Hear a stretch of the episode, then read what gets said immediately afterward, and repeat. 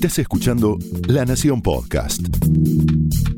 A continuación, Bernardo Estamateas repasa los grandes temas de sus libros en una serie de charlas con Hernán Lirio.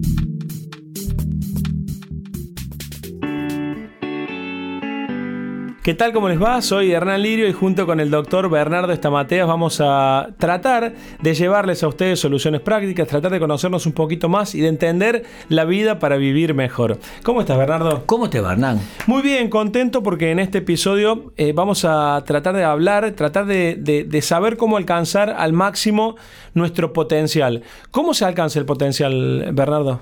Bueno, el potencial son las capacidades y las habilidades y las fortalezas que todavía no hemos liberado. Entonces, todos nosotros tenemos una caja de recursos y de capacidades que ni nosotros sabemos que las tenemos.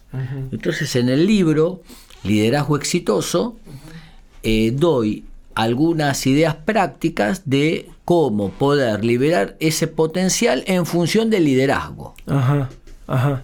¿Y cómo, cómo se hace para ser un líder? ¿El líder se hace, se nace, se lleva en la sangre? Las dos cosas. Uno nace y se hace. Por ejemplo, vos tenés un colegio que los chiquitos están corriendo y una nena se accidenta. Y va alguien y la abraza, la levanta. Ese es líder. ¿Sí? Sí. ¿Ya con eso te das cuenta que es líder? Sí, porque tuvo más empatía, porque vio el dolor del otro, porque se solidarizó Ahora no alcanza con eso. Eso le nació espontáneamente al nene o a la nena que fue a ayudar. No alcanza, hay que desarrollarlo. Dicho en otros términos, vos tenés un potencial biológico, pero no te alcanza para ser futbolista. Tenés que desarrollarlo. Tiene que estar la combinación de ciertas habilidades, en este caso biológicas para el fútbol y obviamente psicológicas este, de entrenamiento para alcanzar el potencial. Estoy viendo acá en el índice de tu libro que el líder administra el poder que le da a la gente y también es el que toma autoridad, que da órdenes, el que tiene aplomo y seguridad, es un alfa, no es un caudillo. Porque muchas veces los líderes se creen caudillos. Exactamente. El caudillo no, habla, no arma equipo. El líder arma equipo. El caudillo establece la meta. El líder establece la meta en función del equipo que le hace bien al equipo. El caudillo trabaja para sí mismo, tiene, tiene esclavos. El líder trabaja en el nosotros. El caudillo acumula el poder para sí mismo y para sus amigotes. El líder en beneficio del grupo y del pueblo. Entonces, una cosa es el líder y otra cosa es el caudillo. Te, te, escuché decir que todos tenemos potencial, pero ¿cómo hacemos para darnos cuenta de cuál es nuestro potencial? ¿Y cuál es nuestra fortaleza o qué es lo que nosotros mejor hacemos? El líder, la fuerza del líder es la visión. el líder eh, no es un título. Jefe te nombra, el líder te lo ganás. Ah, sí. Claro, vos puedes ser jefe y no ser líder. Puedes ser líder y no ser jefe. O puedes ser jefe y líder. Entonces, el liderazgo es el poder que la gente te da porque te lo ganaste. Y vos le devolves ese poder a través del servicio. Puse un ejemplo en el libro muy hasta risueño. Vamos a comer pizza. Somos 10. Sí. Che, muchacho, ¿qué comemos? ¿Pizza o empanada? El que agarró el papel para anotar es el líder. Si ese líder no lo quiere el grupo, no, vos no anoté nada, que sos un desastre, no. Lo descartó.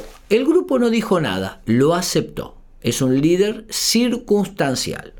Bien, primera opción. Vamos a suponer que yo agarré el papel y lápiz para anotar si pizza o empanada. Sí. Le pregunté a Claudio, Claudio, ¿qué te gusta vos? Pizza. Listo, pedimos pizza. Eh, pará, loco, no nos consultaste. Le preguntaste a tu amigo. O sea, utilizaste el poder que te dimos solo para tu amigo. Ahí te lo quitaron. Segunda variable. Pedimos pizza porque me gusta a mí. Se llama liderazgo autoritario. Ah. No, escúchame, pará, no vamos. Soy mi propio líder. Claro, soy, hago la, se hace lo que yo quiero. Tercera variable. Pizza o empanada, pizza, empanada, pizza, empanada, pizza, empanada. Anoto. Bueno, ¿dónde la pedimos? ¿En la de la esquina o en de la otra? No, en la de la esquina. Muy bien. El helado, ¿cómo lo pedimos? Eh, che, pará, escúchame. No consultes todo. Se llama liderazgo laissez-faire. O el líder que consulta todo. No es líder cuando un líder dice, acá somos todos iguales, ¿eh?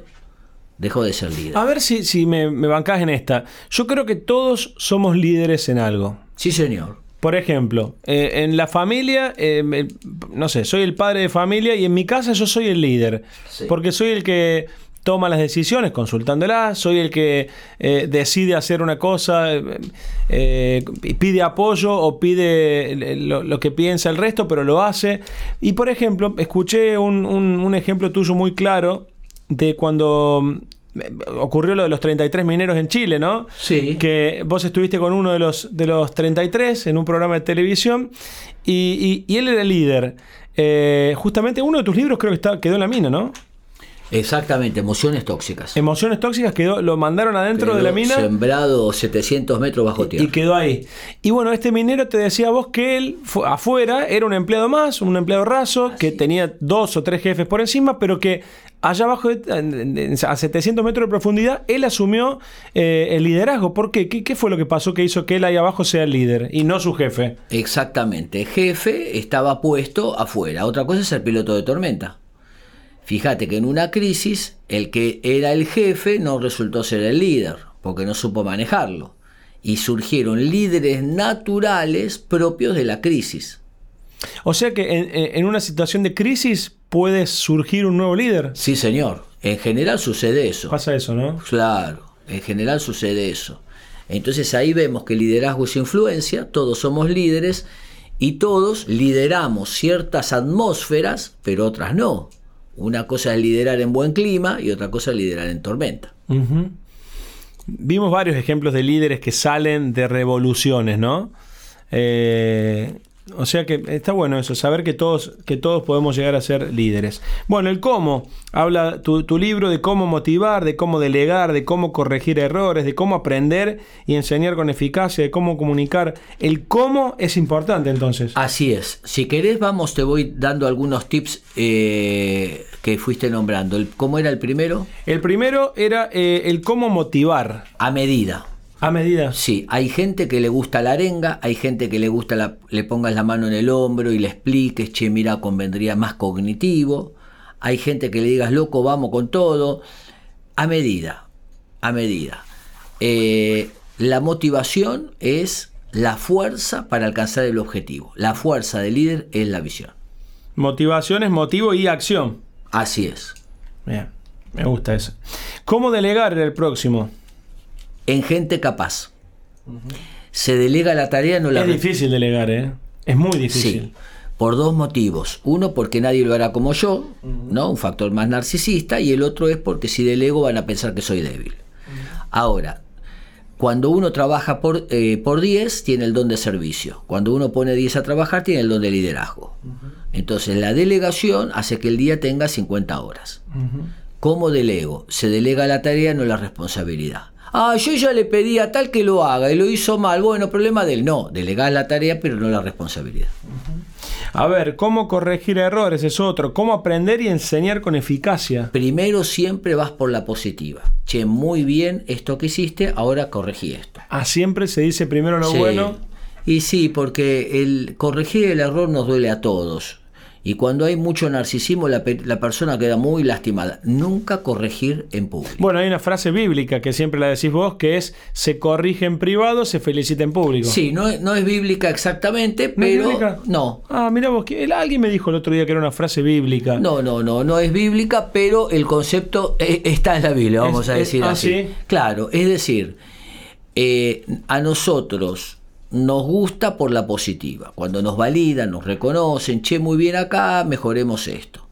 Y el error, nunca tocar la estima del otro. El error es un dato, un dato. Che, escribiste mal, escribilo ordenadamente. No, pero vos sos un desastre, porque ahí vos metiste a la persona en el dato. El dato es el dato.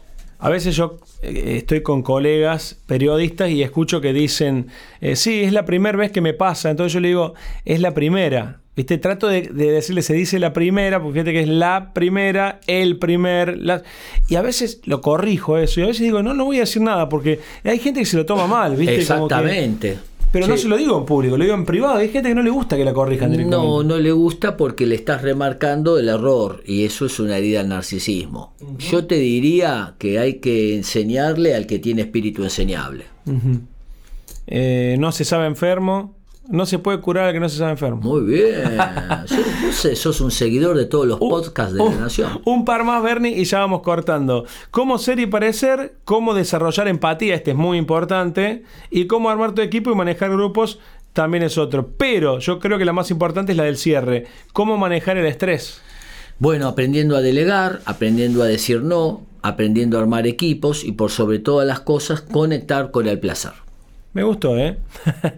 eh ni que supieras, Bernie. Bueno, eh, nos están haciendo señas de que tenemos que terminar. Estos podcasts duran 10 minutos. En 10 minutos tratamos de, que a ustedes les llegue lo que Bernardo dice. Esperemos que les haya gustado. Si Dios quiere, nos encontramos en un próximo episodio. Hasta luego. Esto fue un podcast exclusivo de la Nación. Escucha todos los programas de La Nación Podcast en www.lanacion.com.ar. Suscríbete para no perderte ningún episodio. Estamos en Spotify, Apple Podcast, Google Podcast y en tu reproductor de podcast favorito. Seguí escuchando La Nación Podcast.